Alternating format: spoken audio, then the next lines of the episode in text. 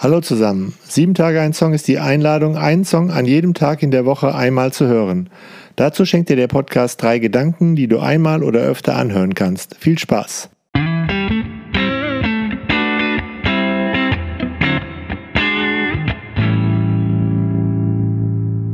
Sieben Tage ein Song, Folge 36. Bruce Springsteen, Letter to You.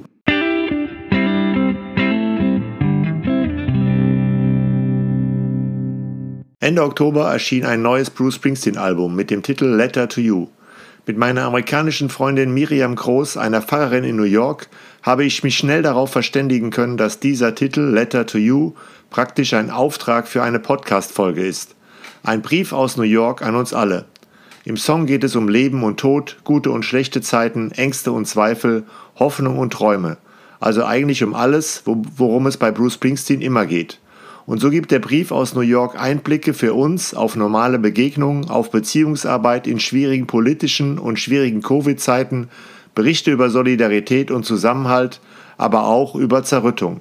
Die Texte werden von Daniel Moore gelesen, einem Pfarrer aus Michigan. I took all the sunshine and rain, all my happiness and all my pain, the dark evening stars and the morning sky of blue, and I sent them in my letter to you.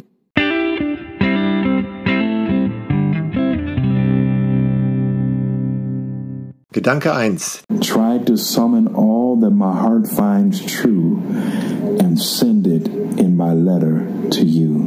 Things I found out through hard times and good. I wrote them all out in ink and blood. Briefe schreiben hat eine lange Tradition. Gerade in Zeiten wie diesen, während das Virus unsere Gesellschaft im Griff hat und sie in den Grundfesten erschüttert, erinnern Briefe uns daran, dass wir nicht allein sind, dass da eine fürsorgliche Person an uns denkt und sich sorgt. Briefe haben Menschen oftmals getröstet, ermutigt und wachgerüttelt. Auch Bruce Springsteen schickt mit seinem neuesten Album einen Brief an uns Hörer, in dem er über das nachdenkt, was er durch gute und schlechte Zeiten gelernt hat. Nun schreibt er sie mit Tinte und mit Blut. Das spricht mich unheimlich an, denn dies verbindet ihn mit Paulus, der uns Gläubige einen Brief Christi nennt, aus Fleisch und Blut.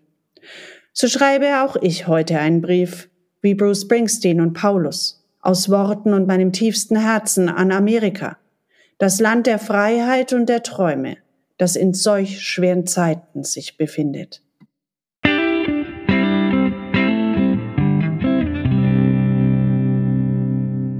Gedanke 2. Das Land der Träume, der unbegrenzten Möglichkeiten kann auch gefährlich sein, wenn man Freiheit nur für sich alleine nimmt und alle Vorteile nur für sich und die anderen übersieht. In my letter to you, I took all my fears and doubts. In my letter to you, all the hard things I found out. In my letter to you, all that I found true, and I sent them in my letter to you. Angst und Bange ist mir um dieses Land, das von Covid-19, Rassenunruhen, Polizeigewalt und dem Ringen um das höchste Amt dieser Nation, die Präsidentschaft, erschüttert und geteilt ist wie nie zuvor. Ich habe demonstriert, Flagge gezeigt, um auf den systemischen Rassismus hinzuweisen, der alle gesellschaftlichen Bereiche durchdrungen hat. Aber ich kenne als ehrenamtliche Polizeiseelsorgerin auch die andere Seite. Polizistinnen und Polizisten, die ebenso gegen diese Ungerechtigkeit aufstehen wollen, deren dunkle Hautfarbe davon zeugt, dass sie Veränderung, Gerechtigkeit möchten und gerade deshalb diesen Beruf gewählt haben. Was ist nun, wenn diese Seiten nicht mehr zueinander finden, wenn der Graben noch größer wird als zuvor? Bruce Springsteen schreibt, dass er all seine Angst und seine Zweifel in diesem Brief ausdrückte. Auch ich breite sie nun vor euch aus. In my letter to you, I took all my fears and doubts. In my letter to you, all the hard things I found out. In my letter to you, all that I found true, and I sent them in my letter to you. Ängste und Zweifel ausbreiten. Überlegt vielleicht auch mal einen Brief zu schreiben mit Tinte und Blut. Also ganz ehrlich zu sein, sich mal festlegen, mit anderen in Kontakt treten, ganz altmodisch als Brief, Vielleicht etwas langsamer als in den digitalen Medien, aber vielleicht mit mehr Zeit zum Nachdenken.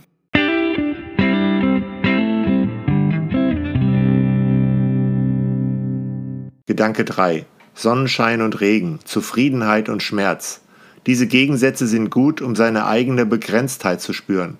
Dass ich nicht vor lauter Stolz ein aufgeblasener, rücksichtsloser Selbstdarsteller werde, sondern ich merke, das Leben aller Menschen entscheidet über das Glück einer Gesellschaft.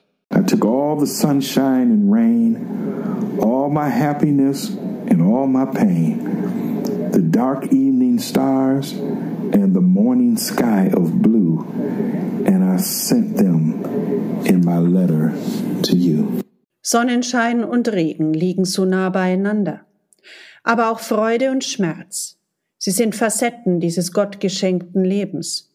Das habe ich in meiner Arbeit bei der jüdischen Tafel erlebt, wo ich mich mit zahlreichen anderen Ehrenamtlichen um die kümmern darf, die besonders hart von der Pandemie und ihren Auswirkungen betroffen sind. Illegale Immigranten sind seit Monaten nicht nur besonders zahlreich durch das Virus betroffen, sondern haben oftmals ihre ganze Lebensgrundlage und Einkommensmöglichkeiten verloren. Ausgerechnet hier, bei der jüdischen Tafel, darf ich als deutsche Pfarrerin mit Nachfahren von Holocaust-Überlebenden Essenspakete packen.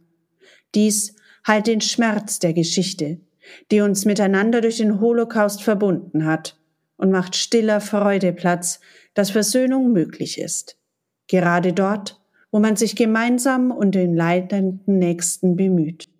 In my letter to you, I took all my fears and doubts.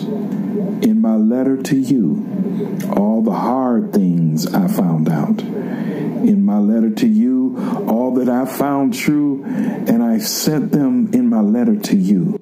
So schließe ich meinen Brief der kurz nach dem Wahlausgang geschrieben wurde unter dem Eindruck der tanzenden New Yorker. Als ich bei der Bekanntgabe des Wahlergebnisses am Times Square war, hat mich ihre Erleichterung umgehend angesteckt. Und ich habe in ihre Jubeltänze mit eingestimmt. Möge diese Hoffnung zu einer Heilung der gesellschaftlichen Risse führen. Nicht nur in den USA, sondern rund um den Globus damit Frieden und Gerechtigkeit endlich Wirklichkeit werden.